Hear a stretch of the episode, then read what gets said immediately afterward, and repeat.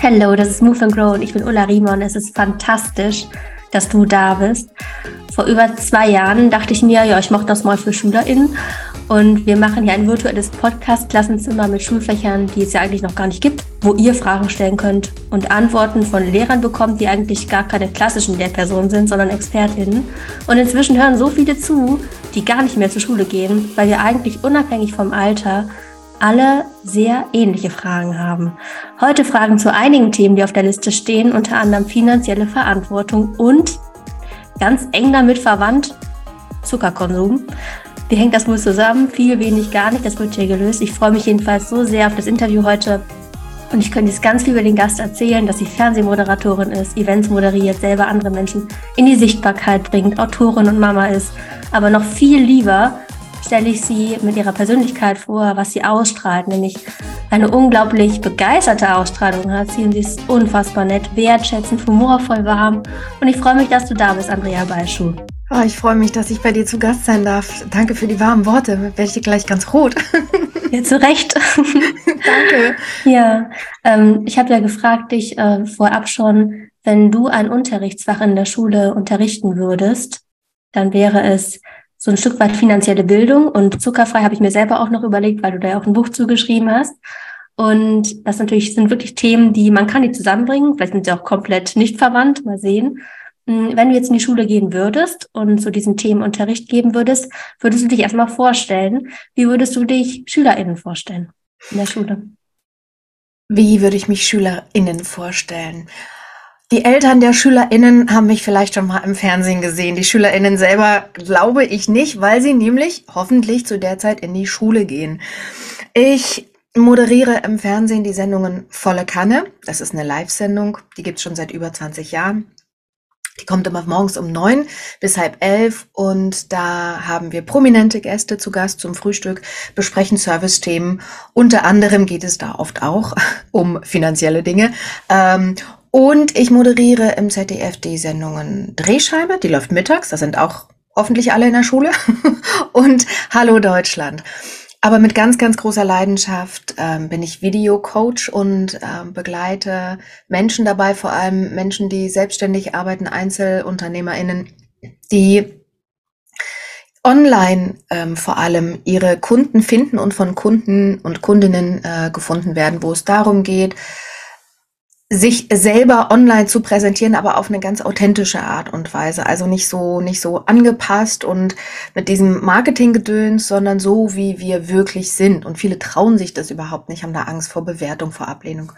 Und äh, dabei unterstütze ich Menschen, dass sie diese Angst vor Bewertung ablegen und äh, hoffentlich dafür äh, Sorge tragen dann, dass sie durch ihre Präsenz vor der Kamera so viel Vertrauen auch aufbauen zu den Menschen, dass die dann irgendwann sagen so, ja, von dir möchte ich mich gerne begleiten lassen. Also um es kurz zusammenzufassen, ich bin TV-Moderatorin, Radiomoderatorin und Videocoach. Hätte man auch kürzer machen können. Ne? Sehr schön.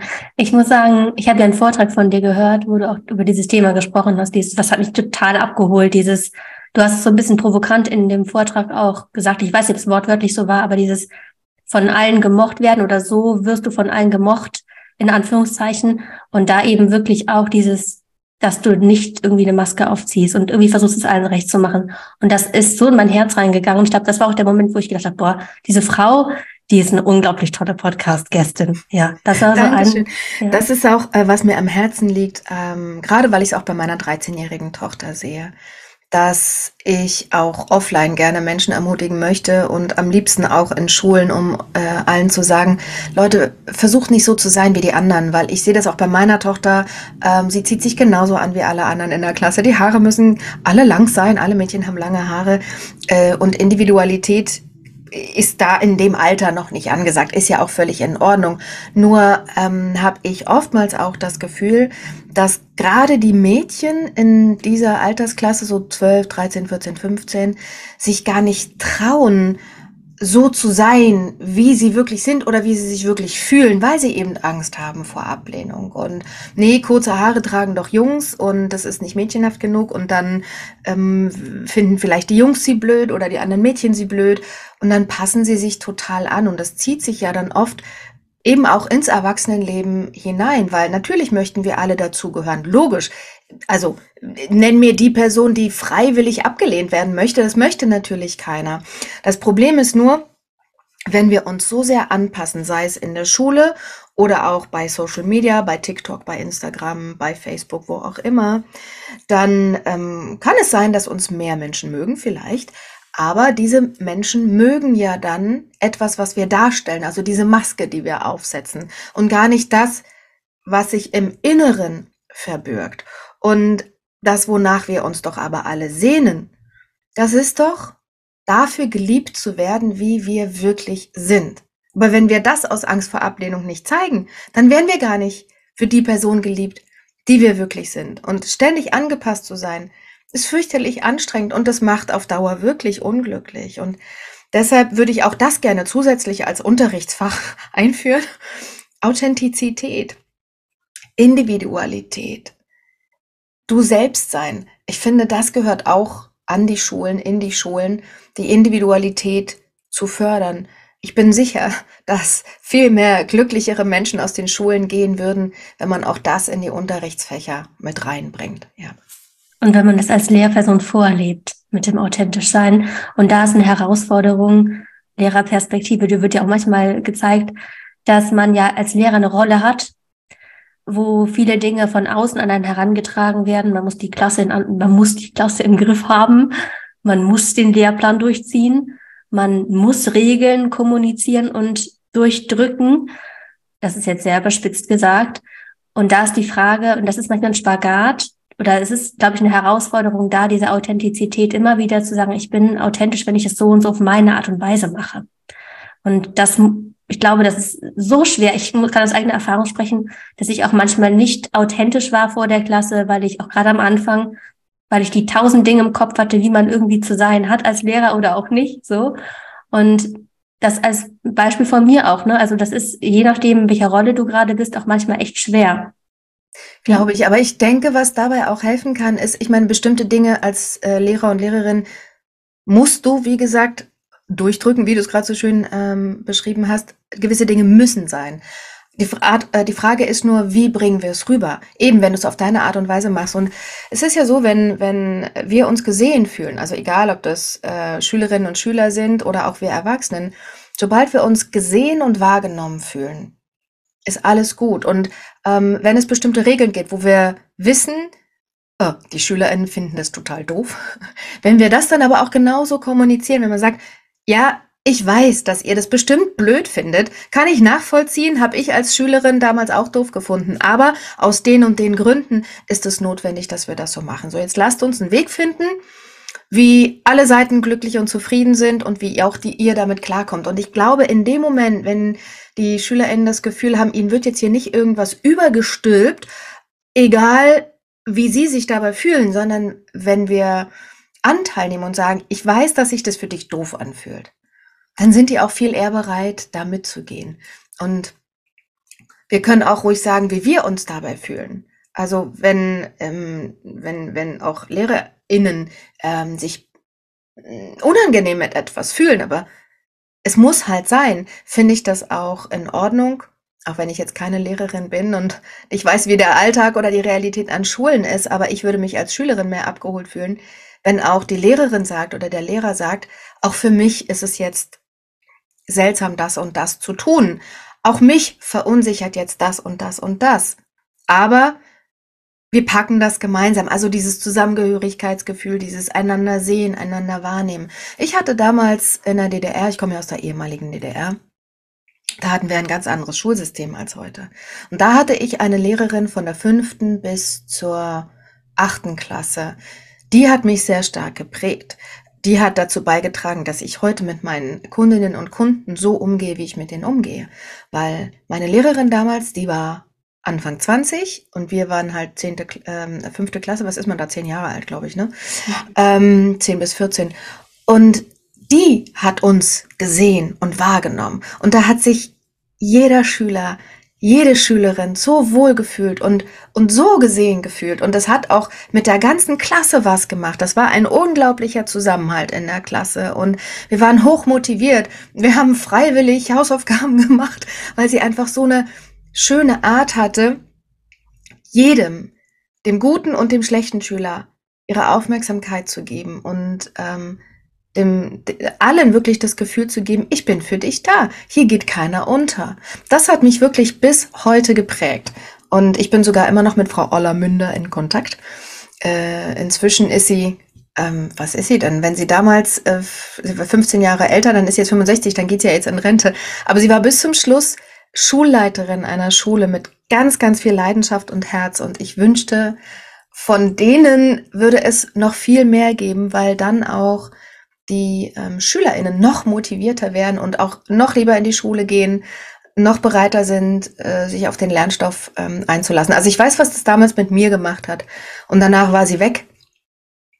Und ich bin danach auch in der Schule schlechter geworden. Also meine guten Leistungen hingen definitiv mit Frau Orla-Münder, mit meiner Lehrerin zusammen. Ja. ja, das ist auch das, was ja in der Pädagogik auch gesagt wird. Diese Beziehung ist das Fundament von allem manchmal lernt man wirklich, also viele lernen, glaube ich, auch für die Lehrerin oder für den Lehrer.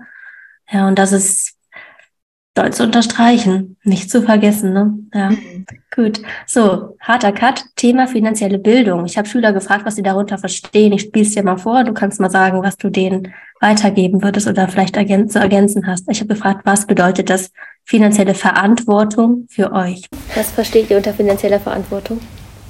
Also, Beispiel, ich mag es überhaupt nicht, meine Eltern nach Geld zu fragen oder so. Und wenn ich dann selber, also ich denke mir so, okay, und ich will eigentlich selber gerne viele Klamotten oder so kaufen, also Kleidung oder so. Und dann finde ich, steht schon in meiner Verantwortung, dass ich selber dafür sorge, dass ich mir meine eigenen, also meine Kleidung einfach selber finanzieren kann. Also meine Bedürfnisse, alles sollte ich mir selber holen. Klar, jetzt zur Versorgung, wie jetzt zu essen oder so, jetzt für die Schule oder so. Das Geld, das geben mir meine Eltern, aber ich gehe halt arbeiten und das Geld investiere ich dann in Kleidung, Essen, mit Freunden ausgehen. Ja. Mhm. Ähm, also äh, ich denke mal, das ist ja die Regelung, die bei den meisten so ist, dass man halt in der Jugend äh, Taschengeld bekommt von den Eltern, was ja im Endeffekt eine Entlohnung für die Schule ist, sage ich jetzt mal banal gesagt. Ähm, und ich denke, dass einfach bei finanzieller Verantwortung darum geht, dass man eben mit einem festen Budget, was man ja später in der Arbeitswelt auch genauso hat, ähm, ja, damit zurechtkommt. Also nicht nur jetzt, momentan ist das natürlich abgeschwächt, gerade da wir ja, in einer Lernumgebung, wie man so gerne sagt, sind. Aber zum Beispiel, ich kriege jetzt nur noch drei dreimonatig dafür eine größere Summe Taschengeld und äh, muss halt sehen, dass ich mir davon Kleidung selbst kaufe, äh, sämtliche Freizeitaktivitäten. Im Endeffekt, meine Eltern stellen mir das Essen und die Wohnung. Und das war es mehr oder weniger. Und das zeigt halt, also das soll uns halt aufs Leben vorbereiten und dass wir später auch mit unserem Lohn vernünftig ähm, umgehen und nicht am Monatsende da stehen und ja, kein Geld mehr haben. Super, cool. Was meinst du dazu? Ja. Also ich selber hätte mir sehr gewünscht, als Schülerin damals finanzielle Verantwortung beigebracht bekommen zu haben. Denn ich habe es leider nicht gepackt, so verantwortungsvoll zu sein, wie das die SchülerInnen gerade hier beschrieben haben. Ich habe nämlich erlebt, dass am Monatsende nicht genug Geld übrig war, weil ich nicht gelernt habe, finanzielle Verantwortung zu übernehmen. Und ich halte es für unglaublich wichtig, dass das schon an den Schulen besprochen wird, was es denn auch bedeutet, wenn man später, es gibt ja nicht nur Anstellungen, wo Menschen Geld bekommen, dass sie dann eben ausgeben können, weil schon alles versteuert ist, sondern es gibt ja auch äh, Berufe, in denen man selbstständig ist. Und das bringt viele, und das habe ich in meinem eigenen Umfeld erlebt und ich selber habe es auch erlebt, manchmal an den, ja, in, in krasse Existenzängste, wenn du nämlich nicht lernst, genug Geld für die Steuer beiseite zu legen oder dein oder ein Haushaltsbuch zu führen, dass du ähm, nur so viel ausgibst, wie du ausgeben darfst, dass eben noch genug Geld fürs Finanzamt da ist. Oder wenn du anfängst zu arbeiten als Selbstständige ähm, und du dann gut verdienst, dann passiert es nämlich, und das ist mir passiert, dass du nachzahlen musst, Steuern nachzahlen musst. Dann musst du aber auch gleichzeitig Steuern vorauszahlen. Das heißt, du musst im Grunde genommen mehr als das Doppelte verdienen, damit du dieser Forderung nachkommen kannst, nachzuzahlen und gleichzeitig vorauszuzahlen. Und genau an diesem Punkt kippt es ganz häufig. Das ist mir passiert. Ich konnte zwar Steuern nachzahlen, weil ich hatte ja auch gut verdient, aber dann gleichzeitig Steuern vorauszuzahlen auf Basis dieses guten Verdienstes. Und bei Selbstständigen ist es ja so, dass es nicht immer gut läuft. Das heißt, ähm, du kannst vielleicht nachzahlen, dann wollen die äh, die Vorauszahlung haben, aber es läuft dann vielleicht gerade gar nicht mehr so gut und du hast dann gar nicht das Geld, um vorauszuzahlen oder du verdienst weniger und kannst dann gar nicht diese hohen Vorauszahlungen bedienen. Und das hat bei vielen schon dazu geführt, die in die Selbstständigkeit gegangen sind, dass sie ihre Selbstständigkeit, die sie mit ganz viel Herzblut gestartet haben, wieder aufgegeben haben, um zurückzugehen in eine Festanstellung, weil sie da auf Lohnsteuerkarte bezahlt werden. Das heißt, wenn man in einer Festanstellung ist und auf Lohnsteuerkarte bezahlt wird, kann man alles ausgeben, was man bekommt, weil die Steuern schon abgeführt sind und die Sozialabgaben. Also nicht alles, aber äh, den größten Teil. Ne? Ähm, man kann dann irgendwie besser haushalten mit dem Geld. Und es ist so schade, weil ich auch erlebe, dass viele aus Angst vor diesem finanziellen ähm, vor dieser finanziellen Herausforderung, manchmal auch vor diesem finanziellen äh, Ruin und vor dieser finanziellen Verantwortung, dass sie eben nicht in die Selbstständigkeit gehen, dass sie sich lieber für die Sicherheit entscheiden und sagen, da weiß ich, da bekomme ich jeden Monat mein festes Gehalt, mit dem kann ich rechnen und da weiß ich, da sind schon alle Steuern bezahlt. Macht mir zwar nicht so viel Spaß, der Job, da gehe ich jetzt nicht mit so viel Freude hin, aber immerhin ähm, habe ich dadurch mehr Sicherheit in meinem Leben. So, und wenn wir das schon an der Schule mal beigebracht bekommen, was bedeutet denn brutto, netto? Wie viel sollte man denn beiseite legen, um genug fürs Finanzamt zu haben, um genug für den Urlaub zu haben, wenn man sich was leisten will? Wie kann man sparen mit dem Fünf-Konten-Modell zum Beispiel? Ja, habe ich erst mit fast 45 Jahren davon erfahren, was es mit dem Fünf-Konten-Modell auf sich hat. Wusste ich vorher nicht, aber ich bin schon seit 25 Jahren selbstständig. Und mir ist es passiert, dass ich eben nicht genug Geld beiseite gelegt habe, weil ich halt, ich habe so das ausgegeben, was auf dem Konto da war. Weißt du, es kam ja immer viel rein. Als Fernsehmoderatorin habe ich gut verdient. Und dann passierte genau das. Finanzamt wollte Nachzahlung und gleichzeitig Vorauszahlung. Und dann stand ich da und hatte das Geld nicht. Das heißt, ich musste einen Kredit bei einer Bank aufnehmen für die Steuern. Und die Banken geben äußerst ungern Kredite, um Steuern damit zu bezahlen. Und das ist dann so ein Teufelskreis, in dem man reinrutscht. Dann musst du ne, noch mehr verdienen, um dann die Kreditraten bezahlen zu können. Und dann aber, ähm, also es macht dich, es macht dich völlig unfrei.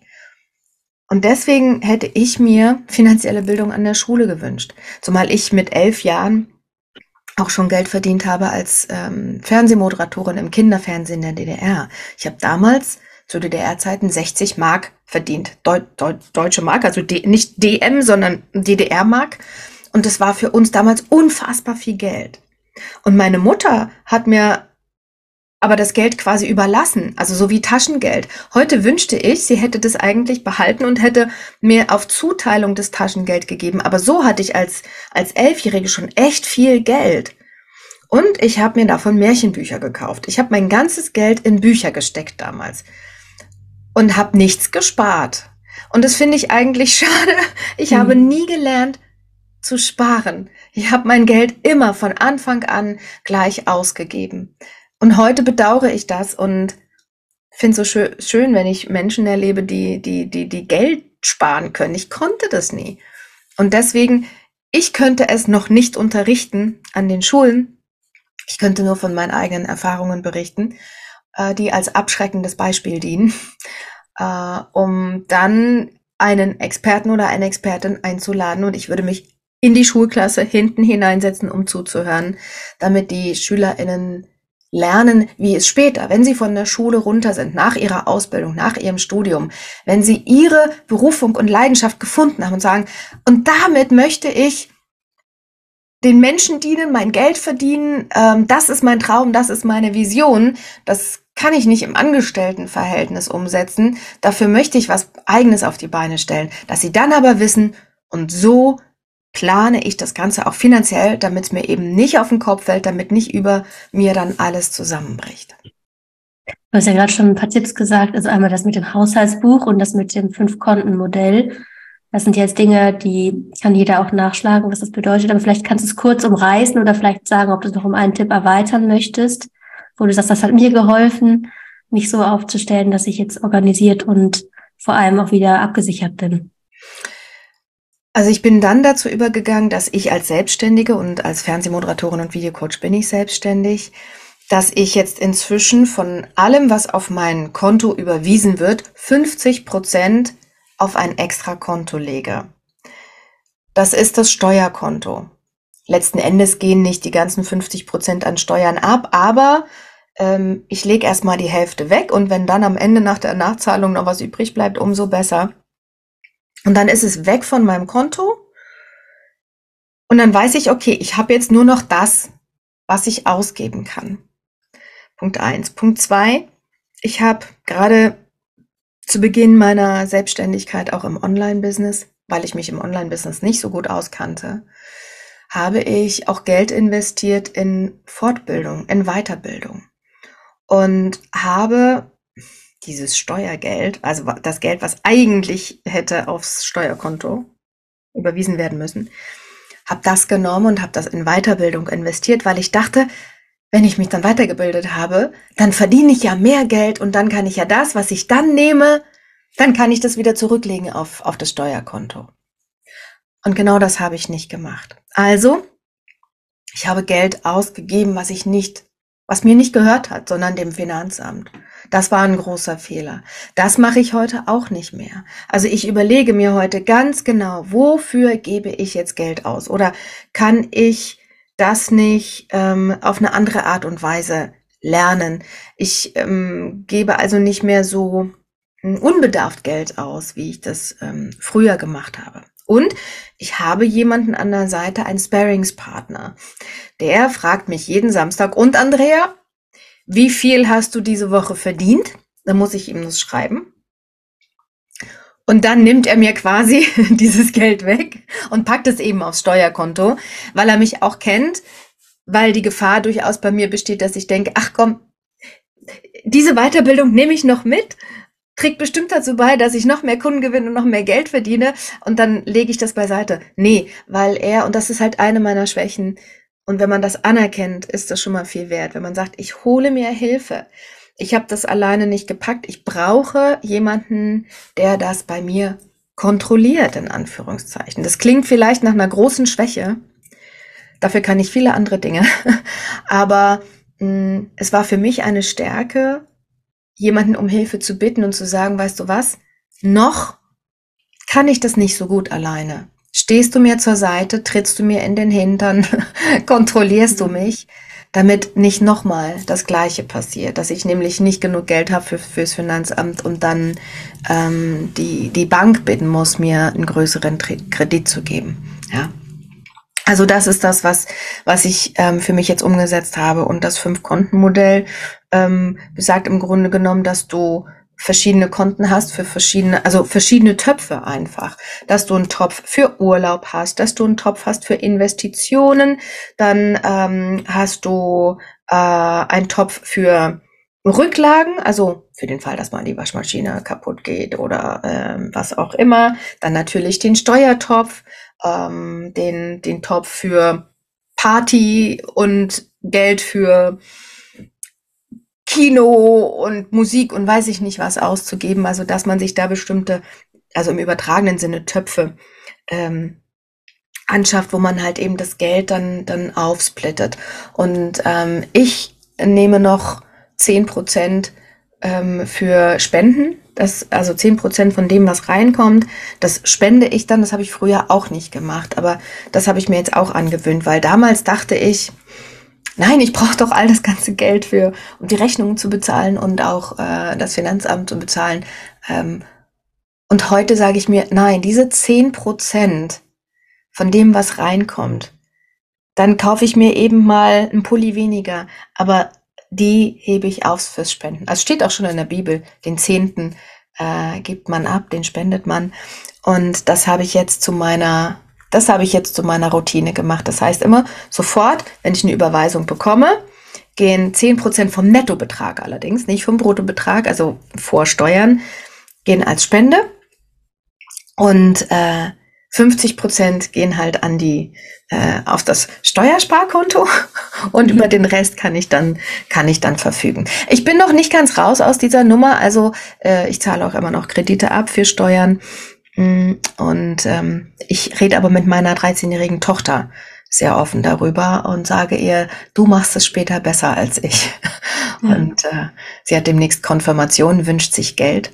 Und da habe ich aber schon gesagt, das wird aber nicht alles auf einmal ausgegeben, auch wenn es dann dein Geld ist.